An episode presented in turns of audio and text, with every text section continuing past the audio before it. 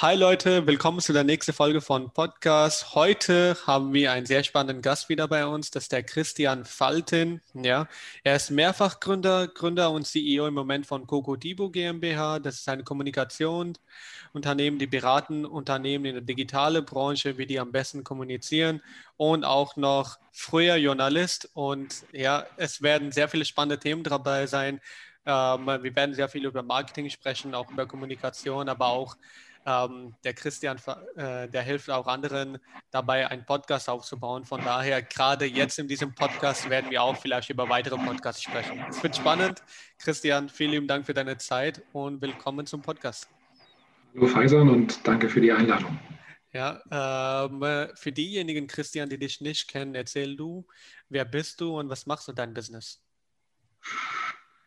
Ich bin schon ein bisschen älter, 56, ähm, leite im Augenblick eine Kommunikationsberatung in München. Hast schon gesagt, Korodibu hört sich total komisch an vom Namen her, ist eigentlich nur die Abkürzung für Communication Consultants for Digital Business. Also wir sind spezialisiert auf Unternehmen der digitalen Wirtschaft. Wir gibt's, uns gibt es seit 13 Jahren und davor, hast du kurz auch angetickt, habe ich als Journalist gearbeitet, lange Jahre, zum Beispiel auch bei Werben und Verkaufen in München, war Chefredakteur von einer Marketingfachzeitschrift auch in München.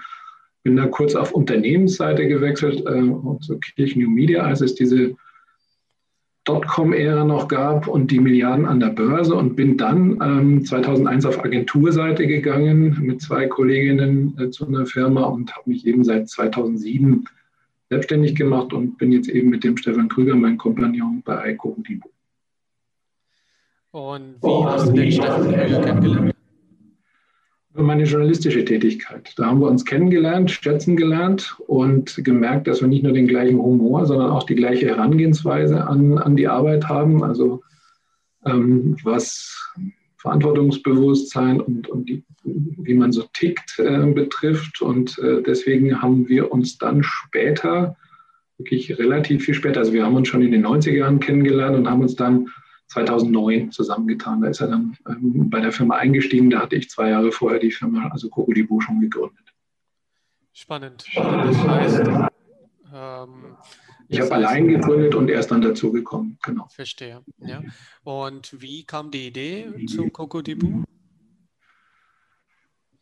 Also die Idee ist eigentlich schon so 2001 entstanden, dass man eine PR-Agentur für Digitalunternehmen gründet, was jetzt nicht so wahnsinnig schwierig war. Damals die digitale Wirtschaft wirklich so geboomt hat, Ende der 90er und, und auch an der Börse ja wahnsinnig hoch bewertet war sagt, eigentlich ist es doch sinnvoll, eine, eine Kommunikationsberatung zu gründen, die sich auf die Bedürfnisse dieses Wirtschaftszweigs spezialisiert. Und dann bin ich eben mit zwei Kolleginnen zusammengegangen, nachdem ich beim Unternehmen rausgegangen bin.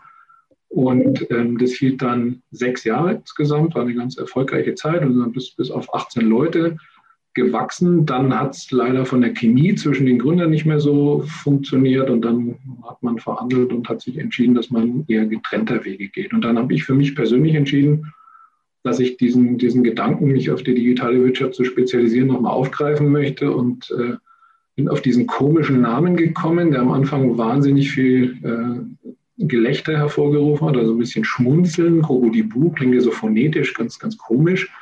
Ähm, aber später und im Laufe der Zeit und auch beim drüber reden, was das eigentlich heißt und was das eigentlich bedeutet, hat sich das alles total positiv aufgelöst. Und was bedeutet Kokodibu? Ja, was ich, was ich vorhin schon gesagt habe, wir sind Communication Consultants for Digital Business, also diese zwei Buchstaben immer vorne wegnehmen. Und wir sind spezialisiert auf die digitale Wirtschaft und Gesellschaft. Verstehe, also die, die, die dann abgekürzt dann zum Kokodibu.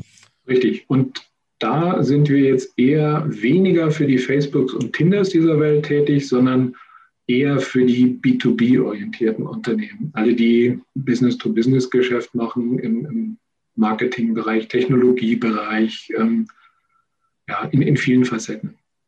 Und was stellst du da im Moment für Trends fest? Also jetzt gerade in der Kommunikationsebene im B2B-Bereich, wo in welche Richtung bewegt sich das alles? Ähm, ja, es ist, ist, schwierig, das zusammenzufassen, aber wenn man es zusammenfassen möchte, man sagen, ähm, immer kürzere Aufmerksamkeitsspannen, immer mehr Kanäle und immer höhere Anforderungen an die an die Kommunikation und führt in Summe dazu, dass wir weniger Text produzieren, wir produzieren immer noch viel Text, dass wir in, in Zukunft aber viel mehr Bild, Bewegtbild und Audio produzieren werden müssen, auch in der B2B-Kommunikation, um einfach näher am, am Mediennutzungsverhalten der Menschen zu sein. Äh, meine Inspiration jetzt aus dem Thema, wenn ich jetzt äh, digitale Kommunikation oder allgemein das äh, PR mir anschaue, dann mein Vorbild ist da Gary V, Gary Vaynerchuk aus USA. Ich weiß nicht, ja. ob ihr den Namen was sagt. Ja, ja natürlich sagt man was, ja. Ja, Gary V, also wirklich absolut ähm, mein Vorbild. Äh, mein Ziel ist es auch aus dem Podcast, dass die Folge 555 der Gary V wird. Ja, du bist auf einem guten Weg, ja. und ähm, der sagt es, also, dass man äh, die Kommunikation nicht nur äh, nicht nur sehr viel, also in sehr größere Anzahl sein soll, also sehr viel Content, sondern auch noch contextual, also angepasst an die einzelnen Plattformen. Ja? ja. Und wie gehst du das Thema jetzt im B2B-Bereich an? Naja, ich suche mir erstmal raus, wo die Menschen B2B überhaupt unterwegs sind. Also wo die überhaupt Kommunikation mit mir oder von mir erwarten. Und wo ist man heute quasi, also natürlich, also wenn ich jetzt unterwegs bin im Internet, dann bin ich ja immer als Gesamtperson unterwegs. Ich bin als, als Mensch, Konsument unterwegs und auf der anderen Seite als, als Arbeits, Arbeitnehmer, Arbeitgeber, je nachdem. Wenn ich jetzt Business-to-Business-Kommunikation mache, dann mache ich das vielleicht eher über Twitter und LinkedIn, vielleicht noch ein bisschen über Instagram im Business-to-Business-Bereich, vielleicht jetzt noch weniger über Facebook mittlerweile oder ähm, vielleicht auch noch nicht über TikTok, wobei es gibt auch schon erste Beispiele von Firmen, die auf TikTok präsent sind. Also ich suche mir die Kanäle raus, die aus meiner Sicht am besten funktionieren und dann überlege ich mir genau, was erwarten die Leute dort von mir. Und da sind wir genau bei dem Thema, was ich gerade schon angeschnitten hatte. Also die erwarten natürlich im Business-to-Business-Bereich gute Produkterklärungen, Texte, Gastbeiträge, Expertenmeinungen, aber vor allem auch ähm, Menschen, die irgendwie anfassbar sind, die ein Gesicht haben, die man hört, die man sieht, also die einfach den Charakter haben, die mir was sagen, denen ich gerne zuhöre also sowohl Video als auch Audio.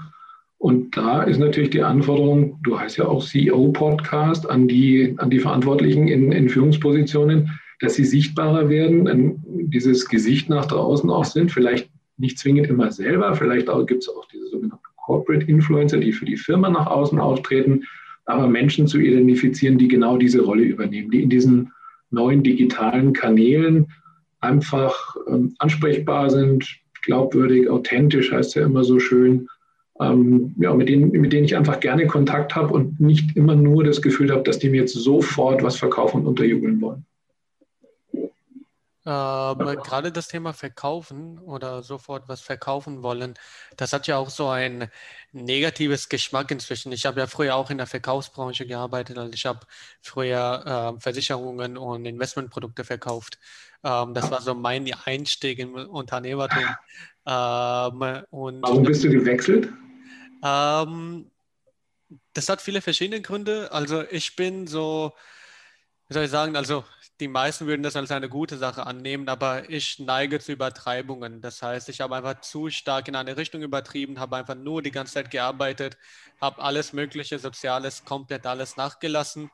Ich stand kurz vor einem Burnout, jetzt ähm, Anfang dieses Jahres, Ende, Ende letzten Jahres und habe dann erst meine Pause gemacht, bin einen Schritt zurückgegangen. Dabei hat Corona mir sehr, sehr viel geholfen und habe dann ähm, einfach für mich erkannt, erstens, es ist nichts für mich.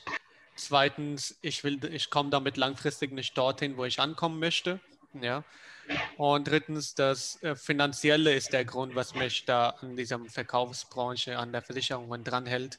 Und jetzt habe ich die sehr riskante Entscheidung getroffen, habe mich komplett sozusagen an meine Interessen und Leidenschaften fokussiert und bin jetzt mit meiner Social Media Agentur Sublime Media ähm, dann seit August am Start. Ähm, und gute, gute, Entscheidung, gute Entscheidung. Herzlichen Glückwunsch. Ähm, ist, ist immer eine, eine, wahnsinnig schwierige Entscheidung, sich gegen was Vertrautes zu entscheiden und für was Neues, was so risikoreich ist. Aber das ist, macht ja, glaube ich, deswegen hast du ja auch CEO-Podcast, macht ja, glaube ich, den Unternehmer aus, dass man immer ein gewisses Risiko gehen muss. Es gibt ja im Bereich keine Entscheidung ohne Risiko. Und meistens also meine Erfahrung ist, dass wenn man für irgendwas brennt und was gerne macht, dann nimmt einem der Gegenüber auch das ab und dann ist man auch erfolgreicher, als wenn man Sachen versucht zu verkaufen, auch übers Telefon, über, Video oder was auch immer, hinter denen man eigentlich nicht steht. Das merkt man auf der, auf der emotionalen Ebene relativ schnell. Ja, bin ich vollkommen der Meinung. Also am Anfang der Einstieg im äh, Investmentbranche, weil ich also Zahlen und allgemeine Investment äh, sehr gerne habe. Also ich mag, mag das Thema sehr. Ähm, am Anfang sind die Verkaufszahlen auch sehr hoch gewesen, bin sehr schnell aufgestiegen.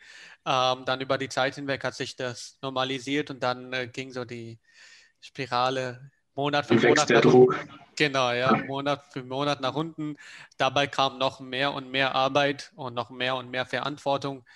Ja, das war eine gute Entscheidung. Ich bin sehr gelassen inzwischen. Ja, ähm, Super. Ich, ja ähm, und da aus der Hinsicht auch ein sehr großer Shoutout an Christian Großmann, CEO von Impuls. Ja, ähm, ich hatte äh, nach unserem Podcast ein Gespräch mit ihm gehabt und habe ihm das erzählt, dass ich kurz davor stehe, diese Entscheidung zu treffen. Und dann hat er gesagt, ja, herzlichen Glückwunsch. Ja, genau so eine Entscheidung hatte ich auch getroffen, haben die meisten CEOs getroffen. Und ähm, dieses Kribbel im Bauch, dieses Bauchgefühl, dieses Nerven, ja, das ist das Beste und das zeigt dir auch, dass du auf einem Weg bist, um äh, spannende Sachen zu erleben und etwas zu machen. Ja. Ging es mir auch, ja. So ging es mir auch. Also ich war ja noch Journalist ähm, in Festanstellung, Chefredakteur. Ähm, durchaus gut verdienend, als man, also als ich gedacht habe, naja, das kann es jetzt nicht sein. Das war ein Zeitpunkt, da war ich zwölf Jahre Journalist, da hat man sehr viel im Fachjournalismus sehr viel gesehen, gehört. Das heißt, du hast alle Veranstaltungen, die es in deiner Branche gibt, schon ungefähr sieben bis acht Mal durch. Du kennst die Leute alle, ähm, da kommt nicht mehr sehr viel Neues das merkt man dann auch äh, über die Jahre hinweg. Da habe ich gedacht, für mich die Entscheidung, na, eigentlich müsste was Neues kommen. Und ähm, das Naheliegendste war, mal auf die andere Seite zu gehen, mit denen, also quasi auf die Seite der Menschen zu wechseln, mit denen ich auch als Journalist äh, tagtäglich zu tun hatte, nämlich auf die PR-Seite, die mir Geschichten angeboten haben, mich mit Leuten zusammengebracht haben. Da gab es ähm, eher, eher positive und auch unangenehme Zeitgenossen. Auf der anderen Seite habe ich gedacht, ich würde gern mal etwas näher an die Unternehmen ranrücken, statt nur über, also als externer drüber zu schreiben und eigentlich viel zu wenig Einblick zu haben, was die Unternehmen wirklich bewegt. Das war meine Motivation, in die PR zu gehen. Und die ist von der Aufgabenvielfalt äh, größer als im Journalismus. Also in der PR macht man deutlich mehr Sachen und kann man sich deutlich besser ausleben als im Journalismus. Ähm, es ist eine ganz andere Arbeit, weil man natürlich interessensgebunden arbeitet für Unternehmen, aber es ist deutlich vielfältiger und ähm, die Entscheidung habe ich bis heute auch nicht bereut. Interessant. Und äh, wie bist du dann mit diesen Einkommenseinbußen äh, umgegangen für die erste paar Monate? Ähm, mein, meine allererste Geschichte, die, also als ich, als ich in die erste Agentur gewechselt bin, waren die Einkommenseinbußen nicht sehr, sehr groß. Muss ich sagen, ich bin vom Unternehmen gewechselt in die Agentur. Die Kolleginnen, die dort schon waren, die haben mir großzügiges Angebot gemacht. Dann bin ich in die Agentur gewechselt und zwei, zwei Monate später ist die Dotcom-Blase geplatzt. Also, das war der denkbar ungünstigste Zeitpunkt zu wechseln. Ähm, dann haben wir nach drei Monaten uns fest in die Augen geguckt, oder das waren vier, und haben gesagt, was machen wir? Entweder ich verlasse das Unternehmen wieder, weil einfach mein Gehalt zu teuer war, um zu dritt äh, quasi in der Agentur weiter zu bleiben, oder wir halbieren alle unsere Gehälter. Und dann haben wir alle unsere Gehälter halbiert und sind durch diese relativ schwere Zeit, Dotcom-Blase geplatzt, Internetwirtschaft am Boden, spezialisiert auf die Internetwirtschaft, sind wir relativ gut durchgekommen und sind dann nach fünf, sechs Jahren einfach mit, mit äh, ja, fast 18 Leuten dagestanden und hatten sehr solides Wachstum und, und sind in, innerhalb relativ kurzer Zeit gut gewachsen. Spannend. Das heißt also erstens ähm, die, die grundsätzliche Ausgaben abgesichert und dann noch auf ähm, äh, Fokus noch auf dem Aufbau und dass es weiter und vorangeht und weiter und weiter wächst. In unserer Branche läuft man, sagen wir mal, ein gewisses finanzielles Risiko, aber kein ganz großes, weil es reicht ja mit, mit Computer und, und Telefon quasi anzufangen und ein bisschen Investment. Wir müssen ja kaum in, in Maschinen oder Fläche investieren. Also die, die Anfangsinvestitionen in der, in der PR sind überschaubar. Deswegen gibt es auch sehr viele Einzelkämpfer und, und äh, vor allem Frauen, die in der PR alleine unterwegs sind, weil sie den Job halt gut mit Familie verbinden können. Und wenn man dann später größer werden will als Agentur, klar, dann hat man deutlich höhere Grundinvestitionen und dann hat man vor allem den Kostenblock Personal, der am meisten reinschlägt. Verstehe. Ja, macht vollkommen Sinn. Und äh, dann kam 2001, also nach der Dotcom-Blase, Cocodibu. Ja. 2001 kam die Firma Dot Communications, ähm, die, die, die ich dann sechs äh, Jahre quasi mit zwei anderen Kolleginnen geführt hatte. Und 2007 kam Cocodibu. Verstehe. Ja, und äh, wie waren so die ersten paar Schritte von Cocodibu dann? Ähm, ich weiß, ich bin in der, im Auto gesessen mit meiner Frau, die mich die ganzen Jahre über begleitet hat und mal geschimpft hat, dass ich so viel arbeite. Ich habe gesagt, so, jetzt habe ich mal drei Monate, da mache ich gar nichts, wirklich komplett nichts, ähm, nachdem ich bei, bei der alten Firma raus war. Und danach bereite ich mich auf die Unternehmensgründung vor. Und wir saßen im Auto und sind nach Berlin gefahren, um einen Wochenendtrip zu machen mit meiner Tochter. Und noch im Auto hat mich ein Kollege von Mercedes angerufen, für den wir vorher gearbeitet haben, und gesagt, Mensch, kannst du nicht für uns einen Artikel schreiben? Du hast uns doch damals bei dem und dem Thema unterstützt. Ähm, kannst du uns da nicht helfen? Ja, ja, ja. Von deiner Antwort sagt man selten nein. Ähm, und dann habe ich natürlich dieses Versprechen schon am ersten Tag gebrochen und innerhalb dieser drei Monate, muss ich zu meiner Schande gestehen, habe ich einen Tag frei gemacht. Also dieses, dieses äh, Versprechen, äh, das ich eigentlich meiner Frau gegeben habe, ein bisschen kürzer zu treten und mal, mal Ruhe zu geben, habe ich nicht gemacht. Äh, ich habe mich dann gekümmert um die ganzen Gründungsgeschichten, was man so macht. Man informiert sich, man legt die Rechtsform fest, Name, also Registereintrag, Büro suchen und so weiter. Also alle Kleinigkeiten rundherum. Ähm, und vor allem aber, vor, weil ich eben aus dem Marketing-Werbebereich auch kam, journalistisch, vor allem um die Positionierung gekümmert, mir Gedanken gemacht und ähm, auch schon mal überlegt, wer so die ersten Kunden sein könnten. Das hat dann zum Start eigentlich auch ganz gut geklappt, mit drei, vier Firmen zum Start losgelegt, so nach relativ kurzer Zeit ein, zwei Kolleginnen schon einstellen können und dann ging es eigentlich relativ gut eine gewisse Zeit lang, bis auch ich dann gemerkt habe, ähnlich wie du, dass ich zu viel gearbeitet hatte und dann auch gesundheitlich ein paar Probleme bekommen habe und dann ähm, auch zum ersten Mal gemerkt habe, okay, ich muss da ein bisschen was anderes machen. Ja, tatsächlich, die gesundheitlichen Probleme waren dann der einer der ausschlaggebenden Punkte für mich auch, dann die, mich für meinen entspannten Weg zu entscheiden. Ja, ich habe äh, extreme Neurodermitis, Hautausschläge bekommen, überall in meinem Hals, hier in diesem Bereich, Augen ja, das war schon eine interessante Reise bis hierhin jetzt inzwischen. Ja, ja also jetzt sieht es jetzt sieht's vom Video her super aus. Also du hast einen sehr entspannten Eindruck. dann ist doch sehr gut. Vielen lieben Dank. Ja. Und äh, die ersten paar Mitarbeiter, wann kamen Sie dann bei Kokodibu? Relativ schnell. Ich weiß nicht mehr ganz genau. Ich denke mal so nach einem halben, dreiviertel Jahr spätestens. Ich habe mich dann erstmal eingemietet zur Untermiete bei, bei einer größeren Agentur, habe hab, ähm, zwei Zimmer gehabt und ähm, habe dann recht schnell mit, mit ein, zwei Mitarbeitern los, Mitarbeiterinnen losgelegt. Bei einer PR sind 90 Prozent aller Mitarbeiter sind weiblich. Und ähm, ja, dann ging es relativ gut. Also weil ich war ganz gut vernetzt in der Branche und dann hat die Agentur zum Anfang ganz gut funktioniert. Ja, jetzt äh, gerade aus der Kommunikationsbranche und jetzt auch noch früher als Journalist, ähm, wie wichtig ist denn ein Netzwerk zu haben, äh, in, allgemein in einer Business, um ein eigenes Business aufzuziehen?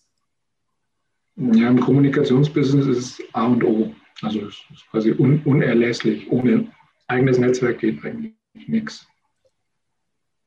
Also das heißt, äh, wenn man dann als, ähm, sagen wir mal, jemand möchte, jetzt einfach ein Tipp vielleicht für die jüngere Zuhörer, die, jemand, der gar keine Connections hat und äh, niemandem kennt, aber ähm, aus welchen Gründen auch immer sagt er, ich möchte Journalist werden oder ich möchte gerne in der Kommunikationsbranche arbeiten, hat aber kein Netzwerk. Wie sollte er dann anfangen, um ein Netzwerk für sich aufzubauen? Versuchen Personen zu finden, die das Netzwerk haben und mit denen ins Gespräch kommen und parallel versuchen halt so viel wie möglich, ist jetzt in Corona-Zeiten natürlich nicht möglich, auf Events zu gehen, zu gucken, wo man Leute findet, die, die auch ein Netzwerk haben, weil ähm, das merke ich jetzt schon. Also meine Generation ist noch gewöhnt, dass man so quasi auf Events Visitenkarten austauscht. Deine Generation, die ist eher so so ein bisschen telefonmüde. Also man, man WhatsApp, man mailt, äh, man schreibt LinkedIn-Nachrichten, aber man nimmt selten den Hörer in die Hand und, und telefoniert noch oder, oder spricht, na klar, auf der Straße, wenn man sich trifft oder auf einem Event sowieso. Aber ähm, die, also ein Nachteil der digitalen Kommunikation ist jetzt, dass man meint, dass man vieles in Sachen interpersönlicher Kommunikation über, nur noch über die digitalen Medien macht und da geht sehr viel Persönliches verloren da, da haben wir vielleicht noch den Vorteil, dass wir das von früher kennen, dass man einfach noch äh, telefoniert oder sich sieht oder sich verabredet. Ja, das ist, das ist auch, also ich sage sehr viele von meine jungen Kollegen, ähm, die sich unternehmerisch etwas aufbauen möchten oder allgemein jetzt ähm, in der Unternehmensgründung reingehen möchten, ich sage denen eine, äh, ich gebe denen immer eine Empfehlung, was aber für, von manchen gut aufgefasst wird, manchen nicht so gut. Ich gebe denen immer einen Tipp, arbeite mal einfach so zwei, drei Monate oder von mir aus halbes Jahr in der Verkaufsbranche. Ja, ja. Verkauf irgendwas, ja, ob es ähm, Versicherungen sind, ob es äh, Handys sind oder irgendwo, wo du viel Kont Kontakt hast und wo du am besten auch noch Outbound machst, das heißt, wo du auf die Kunden zugehen musst, weil ich glaube, das schult einem sehr stark ähm, auf diesem Netzwerk aufbauen, Gespräche halten, kommunizieren, reden und auch dieses Selbstvertrauen, dass man auf andere Leute zugehen kann. Ähm, was hältst du davon? Ja, sehr guter Tipp. Ähm, wird nicht jeder dafür gemacht sein und unsere, unsere Branche lebt ja davon, dass wir auch kommunizieren und zwar vor allem mit Medien, aber auch mit unseren Kunden, die wir beraten und vor allem die Kommunikation in Richtung Medien ist ja ähm, nicht immer einfach, weil viele oder einige Journalisten ja von PR-Lern quasi als Vorurteil haben, die rufen mich nur an, um mir meine Zeit zu stehlen. Ähm, umgekehrt, viele in der PR niemals als Journalist gearbeitet haben, also leider nicht wissen, wie Journalisten im Alltag arbeiten. Das heißt, die haben manchmal ein bisschen schräge, komische Vorstellungen davon, was sie, was sie machen können. Und so kommt dann dieses dieses Klischeebild äh, immer wieder, was es trotzdem nach irgendwie gefühlten fünf Jahrzehnten, macht es bitte nicht, immer noch gibt, dass man sagt, dass jemand anruft aus der PR-Agentur und fragt, haben Sie unsere Pressemitteilung bekommen? Ja, natürlich, ich habe es nur nicht gelesen unter den anderen 400 Pressemitteilungen, die heute auch in meinem Postfach waren und anscheinend war es nicht interessant genug, sonst hätte ich schon was draus gemacht. Also ähm, ja, da, da, da ist in unserer Branche äh, ist noch Luft nach oben, ähm, aber dadurch, dass die, die Schwellen zwischen PR und Journalismus durchlässiger geworden sind, also viele der, der journalistischen Kollegen heute auch in irgendeiner Art und Weise entweder in PR-Agenturen oder in der Unternehmenskommunikation tätig sind, findet da, glaube ich, auch nochmal ein gewisser Grad an Professionalisierung statt. Ähm, und vieles von dem, was heute in Medien auftaucht, hat ja seinen Ursprung quasi in den Unternehmen. Also würde man einen Tag mal in Deutschland komplett auf den Ausland von Pressemitteilungen verzichten, dann hätten die Medien, wenn sie es unvorbereitet trifft, ein Riesenproblem, weil ihnen auf einmal 80 Prozent aller Inhalte fehlen würden. Ähm, das heißt, dass, dass ähm, es gibt ja jetzt, also aus der Hinsicht könnte man ja auch andersrum sich anschauen, dass es eine Überflut, also extrem viele Informationen gerade da draußen gibt und dass man äh, auch davon damit konfrontiert ist, zu viel Informationen aufzusaugen. Ja. Jetzt eine ein bisschen kritische Frage. Ähm, wie siehst du das dann? Äh, welche Informationen sollte man auf jeden Fall haben? Welche sollte man lassen? Wie gehst du dabei vor, gerade weil du ja diese ganze Infos schon tagtäglich mitbekommst? Das ist jetzt eine ganz schwierige Frage, weil hängt jetzt davon ab, in welchem Bereich du das meinst. Also generell ist es halt so, dass wir, unsere Branche, ähm, produziert Inhalte aus, aus Sicht der Unternehmen, der Politik, der, der NGOs, also interessensgebundene Inhalte. Die versucht man natürlich so gut auch inhaltlich aufzubereiten, dass sie Hand und Fuß haben, aber dahinter steht natürlich immer ein gewisses Interesse, egal auf welcher Seite, ob es jetzt quasi ein, eine Vereinigung ist, die sich für, für Umweltschutz engagiert oder ein Kernkraftwerk, die Mittel und die, die, ähm, die, sozusagen die Werkzeuge, die man einsetzt, sind auf beiden Seiten die gleichen. Jetzt, jetzt kommt der Journalist und ist dazu da, die, die Information zu bewerten. Und dessen Funktion ist ja ganz wichtig, weil er alles, was er bekommt an Informationen, eben einbettet ähm, in einen gewissen Kontext und dann analysiert und hoffentlich bewertet, wie die Information wie gut diese Art der Information ist und was sie, was sie halt für den normalen Menschen bringt. Hm. Ich habe diese Woche ein Event angeguckt im Internet, da, da eigentlich eine sehr gute Sache gesagt worden, dass vieles an aktueller Information eigentlich nicht wichtig ist. Deshalb, weil es immer nur so eine, eine kurze Momentaufnahme ist. Also ich muss jetzt nicht jeden, jede Stunde quasi irgendeinen Newsletter lesen oder irgendeinen Newsticker lesen. Ähm, wenn ich den, den Kontext nicht habe in, in, das Gesamte, in was das eingebettet ist. Also was uns jetzt durch diese Informationsflut zunehmend verloren geht, sind Medien, die das in den größeren Kontext einsortieren. Und die wenigen Medien, die es machen, also zum Beispiel die Zeit, die sind sehr erfolgreich, weil sie, weil sie es eben mit sehr viel Aufwand hinkriegen, diese, diese Informationsschnipsel einfach in einen größeren Kontext einzubetten. Ähm, welche zwei Medien sind das? Also die Zeit zum Beispiel, ne? also das, das, das Wochenmagazin, die auch digitale Angebote hat, aber auch für mich persönlich auch zum Beispiel die Süddeutsche, die in, in einigen Ressorts sehr gut, sehr gut macht. Ähm, da gibt es Medien, die muss man halt mehr, mehr und mehr zahlen auch. Also die gibt es immer weniger kostenlos im Internet und ich finde persönlich auch ganz gut, weil nur so der Wert von, von guter Information wertgeschätzt wird. Und das ist auch etwas, was man jetzt in dieser Krise zum Beispiel auch in den USA wahrgenommen hat, in dem Augenblick, wo man einen Präsidenten hat, der eben auf Wahrheit und, und Informationsgehalt und Fakten überhaupt keinen Wert mehr legt und der ganz andere Strategie fährt, gewinnen die Medien an, an Wert, die ähm, quasi wieder sehr journalistisch arbeiten, sehr faktenorientiert und entsprechend ordentlich das aufbereiten.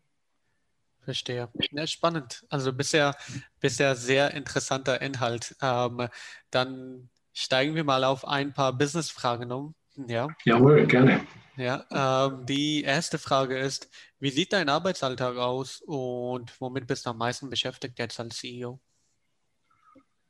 Naja, CEO ist für so ein kleines Unternehmen, wir sind elf Leute, fast ein bisschen hochtragend. Also ich bin Geschäftsführer und ähm, los geht's meistens so um halb acht, acht. Ähm, lese, lese Newsletter aus unserer Branche insgesamt, aus der, aus der Wirtschaft und mit Nachrichten und dann haben wir einen, einen, Tag, wo kein Tag so ist wie der andere, weil ständig neue Sachen passieren. Also wir müssen uns ständig auf neue Sachen einstellen. Dann gibt es mal Presse, Pressemitteilungen schreiben, dann gibt es Pressetermine vorbereiten, Hintergrundinformationen sichten, interne Meetings, Meetings mit Kunden. Das ist ein sehr vielfältiger Alltag und der wird nie langweilig. Jeden Tag ist es anders. Das ist das Schöne an unserem Beruf, dass wirklich so eine Routine in dem Sinn da kaum drin ist.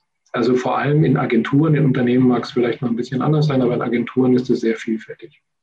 Ähm, meistens bis um sieben, halb acht ähm, und gelegentlich auch noch am Wochenende als Selbstständiger, aber das ist man dann eher gewöhnt.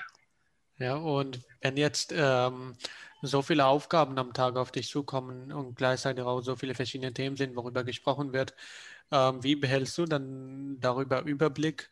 Ähm, was sozusagen im Moment in deinem Team los ist? Du meinst im Team oder, oder bei, im, im Markt? Im Team und im Markt, weil du bist, du bist ja sozusagen die Person in der Mitte von beiden Seiten. Ja.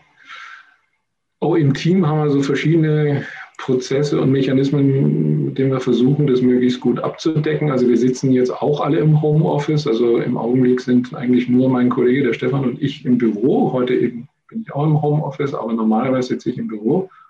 Und alle anderen Kollegen sind derzeit meistens äh, zu Hause. Das heißt, wir kommunizieren wahrscheinlich wie wahnsinnig viele andere auch über Slack, äh, wo wir uns kurz austauschen, über Zoom, dann über Shared Docs, wo wir, wo wir Texte gemeinsam redigieren und haben auch ein eigenes Laufwerk, auf das wir zugreifen können, wo dann die ganzen Daten abgelegt sind ähm, über VPN. Also glaube, das ganz normale Setup für, für, so, ein, für so eine kleine Firma im, im Homeoffice und Ansonsten gibt es feste Call-Termine mit den Kunden und mit dem Team untereinander, wo man sich abspricht, was die Woche anliegt. Und wenn was Akutes passiert, dann gibt es ja sowieso immer noch das gute alte Telefon oder Slack-Call oder Zoom-Call oder was auch immer. Ja, und wie akquiriert ihr eure Kunden?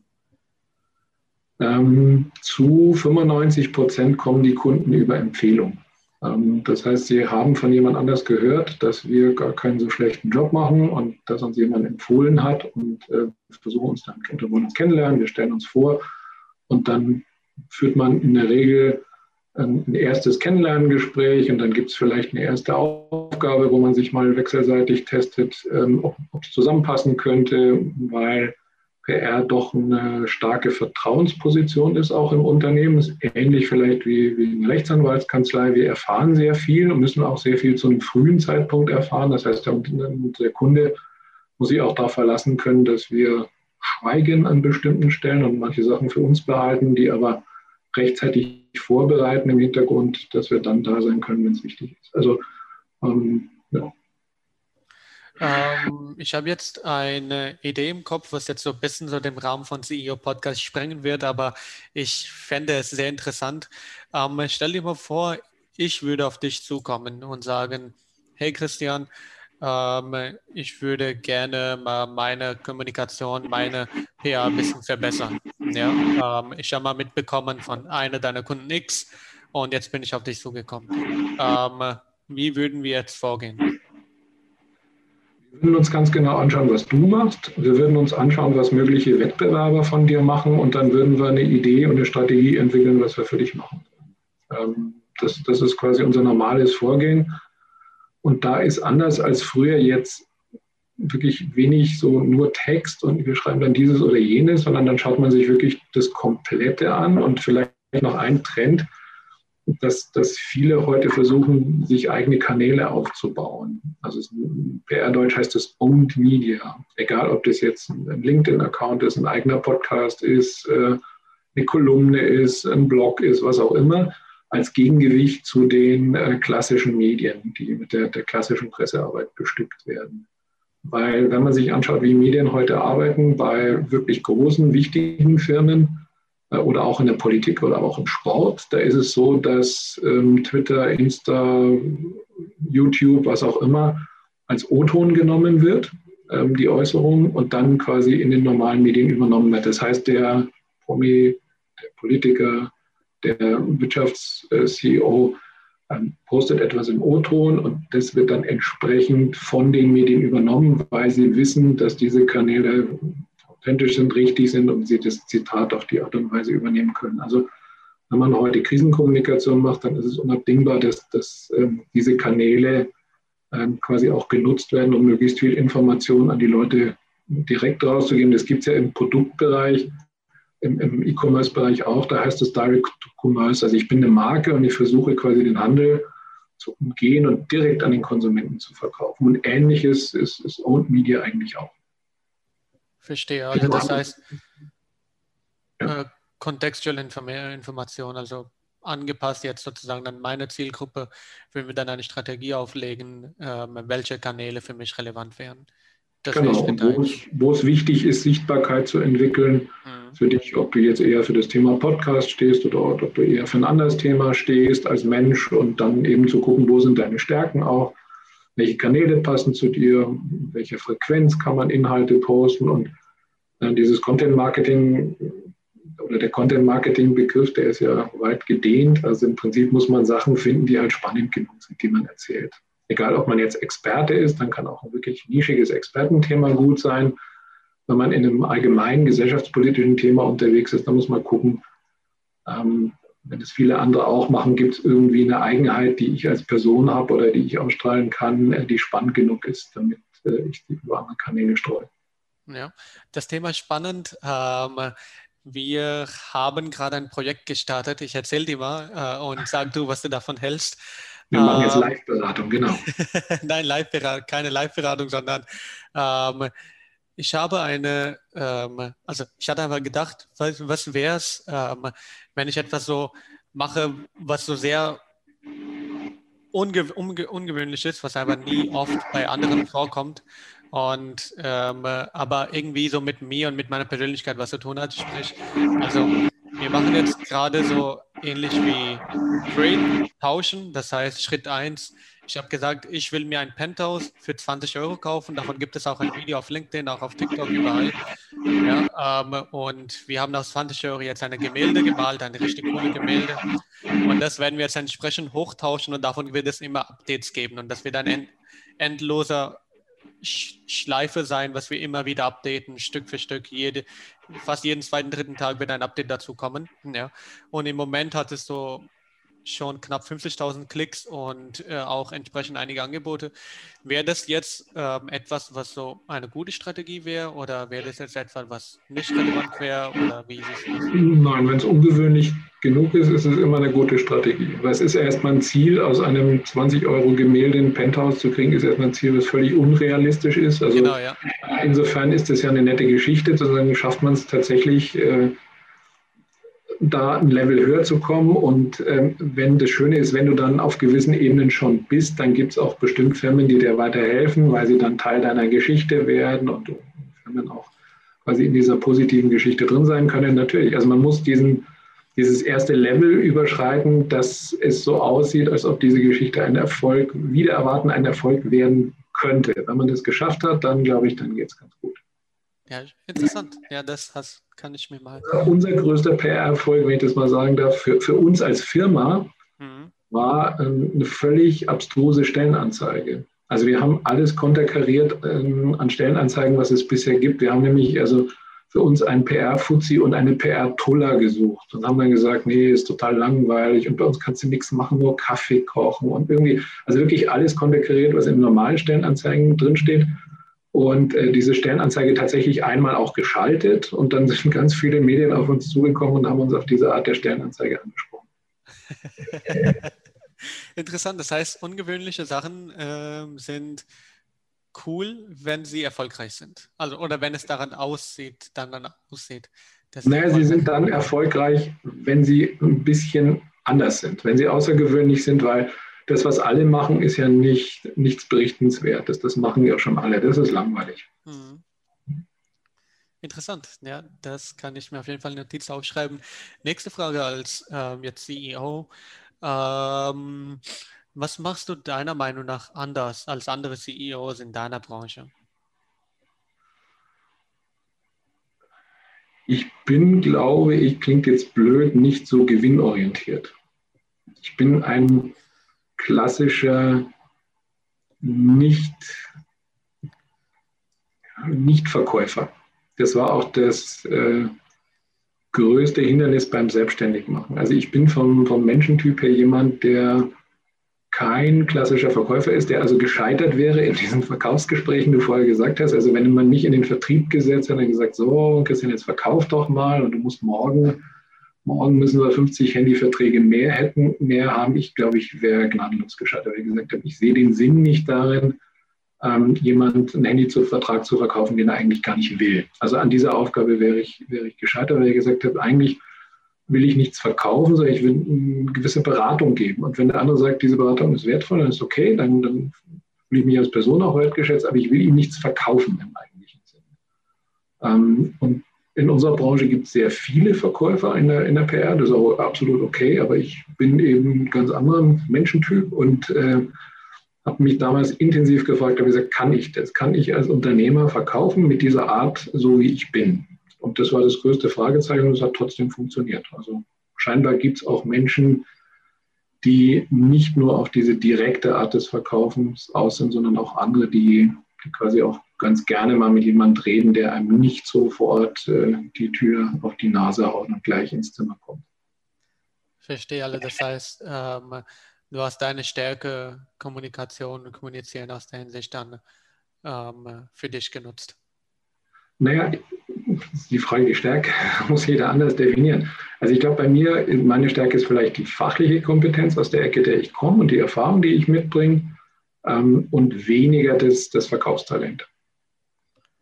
Und wie gehst du damit um? Weil irgendwo muss man ja verkaufen. Ja, also man muss verkaufen und muss dann für sich entscheiden, ist die Art, die man, also jeder verkauft, aber ist die Art, mit der man verkauft, ist die erfolgreich, ja oder nein? Und dann ist jetzt die Frage, was, was definiert man als Erfolg? Wenn man als Erfolg äh, Umsatz definiert, dann sind wir auch erfolgreich, aber wir sind sicher nicht so erfolgreich wie andere Agenturen, die sagen, wir haben den 3, 10, x-fachen Umsatz, sondern wir sind eine relativ überschaubare Agentur. Für mich ist Erfolg, dass ich persönlich ähm, halbwegs zufrieden bin, dass unsere Firma und die Mitarbeiter entsprechend auch zufrieden sind und wir zum Beispiel jetzt in, in der Phase von Corona äh, niemanden in Kurzarbeit geschickt haben, obwohl unsere Umsätze auch eingebrochen sind. Und ähm, wir auch, ähm, bis auf eine Kollegin, die wir dann nicht eingestellt hatten, die wir eigentlich einstellen wollten, auch niemand entlassen haben in dieser Phase. Also dass, dass man noch eine gewisse Zuverlässigkeit und, und Verlässlichkeit als Unternehmer äh, seinen Mitarbeitern bietet, er sagt nicht bei der ersten äh, kleinen, beim kleinen Gegenwind, wobei klein ist überschaubar, also es ist Quatsch, äh, war schon ein größerer Gegenwind, dass man dann sofort die Segel streicht und, und quasi den Mitarbeiter ähm, dafür verantwortlich macht. Das ist, das ist, eine Form von also klassisches Mittelstandsunternehmertum, das hat mit der heutigen Digitalwelt relativ wenig zu tun. Ne? Da geht es um Skalieren, schnell, hoch, größer, weiter und dann möglichst schnell raus, Exit ganz viele Millionen, Milliarden, je nachdem. Das bin ich persönlich nicht, das könnte ich nicht ausstrahlen, das sind wir auch beide nicht, also auch mit meinem Kompagnon nicht. Und ähm, vielleicht, wenn wir jemand hätten, der größeres Verkaufstalent hätte, wären wir erfolgreich, aber wir würden uns wahrscheinlich nicht wohler fühlen. Verstehe.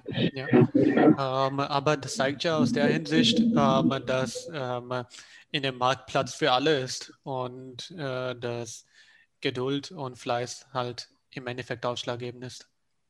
Ja, das unterschätzt man immer beim Unternehmersein, dass jetzt nicht so wahnsinnig für die horrende Idee oder der super Einfall entscheidend ist, sondern auch die Hartnäckigkeit. Und, und so wie du gesagt hast, auch vielleicht manchmal der Fleiß oder das Dranbleiben dass man nicht gleich umfällt, wenn die erste größere Schwierigkeit kommt. Interessant. Und äh, wenn wir jetzt, wenn wir jetzt so ähm, uns das anschauen, gerade Corona, auch Homeoffice, Umsatzeinbrüche und so weiter, ähm, unabhängig davon, ja, ähm, wie, welchen Prozess gehst du vor, um dir Ziele zu setzen, unternehmerische Ziele? Ähm, für uns als, als ein überschaubares Unternehmen ist der Erfolg, dass wir schwarze Zahlen schreiben. Also das ist mein Kriterium. Das ist nicht so sehr der, der Umsatz. Der Umsatz ist auch relevant, aber vor allem, dass wir schwarze Zahlen schreiben. Das haben wir die letzten Jahre immer geschafft. Ähm, es ist in Corona-Zeiten schwieriger, weil natürlich die, die Fluktuation, die in der PR da ist, also ein sehr schnelllebiges, ähm, sehr schnelllebige Branche, die wird in Corona-Zeiten noch höher. Also es gibt kaum mehr Sicherheit entsprechend und ähm, jetzt hat man, wenn man längere Zeit in, dem, in, dem, in der Branche arbeitet, hat man so ein Gefühl dafür, wie man die nächsten drei Monate einschätzen kann. Und viele von uns in der Branche gehen jetzt ins nächste Jahr und wissen nicht genau, wie sie das nächste Jahr einschätzen können. Also was im nächsten Jahr auf uns zukommt, ist aber auch eine Sondersituation, ist, glaube ich, auch ganz was, was Außergewöhnliches, völlig normal. Ich glaube, man muss sich als Unternehmen einfach versuchen in der Zeit jetzt inhaltlich fit zu machen auf das, was auf uns zukommt. Das ist mehr Video, das ist mehr Audio, das ist eine andere Art der Kommunikation, auch zum Beispiel über Podcasts oder über, über äh, YouTube-Kanäle, wo ich die, die gängigen Pfade mal verlasse und einfach mal neue Sachen ausprobiere, weil sich auch das Nutzungsverhalten der, der äh, quasi Menschen komplett ändert, auch der Business-Nutzer. Also nicht nur äh, quasi die 14- bis 29-Jährigen, wo man sagt, ich muss jetzt auf TikTok eine Pressemitteilung vortanzen. Nein, nein, überhaupt nicht, sondern ähm, es gibt auch die, die Älteren, wenn man sich jetzt zum Beispiel Podcasts anschaut, der größte Zuwachs bei Podcasts in der Zielgruppe über 50. Ne? Also es ist nicht der 14- bis 29-Jährige. Da, da ist es schon sehr verbreitet, aber der größte Zuwachs kommt aus der, der etwas älteren Zielgruppe. Also man muss dranbleiben, muss, weil sich, das ist das Schöne an so einem Beruf, es ändert sich so wahnsinnig viel, man muss sich darauf einstellen. Ähm, das, das, äh, die Statistik wusste ich tatsächlich nicht, dass der größte Zuwachs von 50-Plus-Jährigen ähm, im Moment im Podcast ist. Ja, ja. Das ist das also es gibt den Online-Audio-Monitor, ähm, der ist gerade rausgekommen, den halte ich für halbwegs solide gemacht als Studie und der, da, da steht drin, dass A-Podcasts extrem im Kommen sind, was die Mediennutzung betrifft und dass die, das größte, der größte Zuwachs eben ab 50 ja, dann war es eine rechtzeitig gute Entscheidung, mit diesem Podcast zu starten. Ja, ja und, und jemand ab 50 einzuladen, genau. ja, und gerade aus der Medienbranche, das kommt ja auch noch dazu, ja. Auch das noch, ja.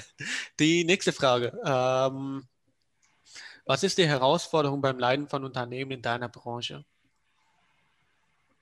Ähm, Gibt es mehrere. Also zum einen hat die Agenturwelt nicht unbedingt einen guten Ruf. Ähm, das kommt sehr stark aus der, aus der kreativen Ecke. Ähm, so arbeiten bis in die Puppen, dann kommt der Kunde und sagt, ein Federstrich, nein, gefällt mir nicht, morgen nochmal ganz anders. In der PR-Branche ist es nicht ganz so, aber ähm, wir leiden natürlich auch ein bisschen drunter. Zweitens sind wir vom, vom Gehaltsniveau quasi sagen mäßig attraktiv. Das zeigen ja auch immer die Umfragen. Das heißt, jemand steigt äh, in der Agentur ein und steigt später auf äh, in andere Gehaltsklassen, aber meistens in Unternehmen. Er wechselt also. Also alle Agenturen sind eigentlich davon betroffen, dass es eine relativ hohe Fluktuation gibt, weil junge Menschen ähm, gerne starten in Agenturen und zum späteren Zeitpunkt dann in die, in die Unternehmen wechseln. Und dann, ähm, ja, es ändert sich so viel. Ne? Also man muss, muss flexibel bleiben und das, was letztes Jahr noch gegolten hat, ähm, ist dieses Jahr vielleicht echt falsch. Und, und ähm, das, was jetzt, sagen wir, finden, eher für den E-Commerce auch so ein bisschen zutritt. Man sagt, letztes Jahr habe ich noch da und da geworben und da hatten, wir noch super Klickraten und dieses Jahr funktioniert es gar nicht mehr und irgendwie frage ich mich, warum. Weil warum soll eine Strategie, die letztes Jahr noch äh, super war, dieses Jahr nicht mehr funktionieren? Weil sich mittlerweile so viel geändert hat, äh, dass man sich eben wieder umstellen muss. Also es ist immer so ein bisschen, ich nehme meine Erfahrung aus der Vergangenheit mit, ähm, weiß, was ungefähr funktioniert, aber ähm, ich muss mich darauf einstellen, äh, dass sich Sachen schnell ändern und ich auch fit genug bin, im Kopf und in der Organisation darauf reagieren zu können. Ähm, und diese Schnelllebigkeit ähm, in dein Team und diese Schnelllebigkeit ähm, bei dem Kunden, ja, äh, wie geht man damit als Agentur um? Man gewöhnt sich dran. Also es hört sich jetzt blöd an, aber es ist tatsächlich so. Also wir haben Kunden, die sind teilweise seit zwölf Jahren bei uns. Also die, und wir haben andere Kunden, die bleiben kein Jahr. Das hat mit unserer Arbeit an sich nichts zu tun, sondern das hat damit was zu tun, dass Kunden auch bestimmte Vorstellungen mitbringen. Und jetzt ähm, bleibe ich mal ganz kurz im Startup-Segment. Ähm, ein Startup, was heute auf PR setzt, macht oft den Fehler, dass es ausschließlich auf PR setzt und dass es auf PR so definiert, dass es PR ist gleich Verkauf. Also PR ist mein hauptsächliches Vertriebsargument gegenüber den normalen Kunden. Das ist ein Fehler. Das ist ein wirklicher Fehler, selbst wenn es einmal funktioniert und durch einen glücklichen Zufall PR da wirklich einen nennenswerten Beitrag zum Abverkauf leisten kann, funktioniert es auf Dauer nicht. Also nicht in dem Maße, wie es ein Startup braucht. Ein Startup muss einfach schnell skalieren. Das heißt, um planbar als Startup kommunizieren zu können, muss man ähm, mehr denken. Man muss sehr viel mehr in Marketing investieren, ähm, zusätzlich zur PR und dann muss man Marketing und PR auch gemeinsam denken. Also wirklich zusammen. Also, es macht keinen Sinn, dass auf der einen Seite die PRler hocken und auf der anderen Seite der Marketing, ähm, Marketing-Team äh, und dass die nicht miteinander reden. Die müssen gemeinsam miteinander reden. Da kann trotzdem jeder sein Ding machen, aber die müssen sich unbedingt abstimmen. Ähm, und wie sollte so eine Abstimmung dann erfolgen? Ähm, ja, möglichst eng. Also die, die müssen ihre Pläne gemeinsam entwickeln, weil ist ja so, dass, dass ich als Unternehmen oft ein zentrales Thema habe. In vielen Unternehmen ist es halt ein Produkt oder eine Dienstleistung. Dann muss ich mir überlegen, welche Geschichte erzähle ich zu diesem Produkt, zu dieser Dienstleistung, ähm, auf welchen Kanälen erzähle ich die, in welchen Formaten und dann entscheide ich irgendwann, ähm, sind es Formate, die ich einkaufen muss, also für die ich Werbung ausgeben muss, oder sind es Formate, die redaktionell so interessant sind, dass sie auch für Journalisten eventuell von, von Belang sind? Und dann entscheide ich PR oder Marketing, aber nicht umgekehrt aufziehen und zu sagen, so, hier haben wir ein Thema, PR, denk mal drüber nach, Marketing, denk mal drüber nach und dann läuft jeder für sich los. Das ist einfach kontraproduktiv. Interessant, ja. Wir nähern auch dementsprechend langsam die Ende zu. Ja, wir haben über sehr, sehr, sehr viele spannende Themen uns unterhalten. Die nächste Frage, das ist so ein bisschen salesy Frage. Ja, ähm, ähm, welchen CEO kennst du persönlich, den du auch als einen interessanten Gast für den Podcast finden würdest? Zum Beispiel den Dominik Mattika, den, den äh, Chief Advisor von der Dimexco, weil er auch mehrfach Gründer ist, also schon auch Unternehmen verkauft hat, jetzt gerade ein B2C-Produkt entwickelt, gleichzeitig B2B ähm, macht. Also jemand, der, der ganz viele Facetten vom Geschäft kennt, aus ganz vielen Ecken und der auch sehr gut verdrahtet ist. Und wenn du jemand haben möchtest, der, der aus dem Medienbereich oder Medienbereich kommt, der, der einfach intellektuell sehr spannende Sachen erzählt, dann würde ich dich mit dem Wolfgang Bescheid von Mediascape zusammenbringen. Auch jemand, der, der schon sehr lange im Geschäft ist und der da einen sehr eigenständigen Blick drauf hat und äh, interessante Sachen zu erzählen hat. Interessant, dann können wir über die beiden uns nach dem Podcast noch ein bisschen unterhalten. Leute, es war wieder mal eine sehr spannende Folge. Ähm, vieles gelernt, auch viele Insights, glaube ich, auch in der Medienbranche. Ähm, das Thema äh, Podcast, darüber haben wir jetzt mit Christian nicht reden können. Die Zeit ist äh, da ein bisschen knapp. Aber ja, vielleicht mal ein Teil 2 von dem Podcast. Und aus der Hinsicht, vielen Dank, Christian, dass du da warst. Ja. Und Danke dir für die Einladung. Ich freue mich auf euren Feedback. Ja, bis dann. Bis zur nächsten Folge. Ciao. Ciao, ciao.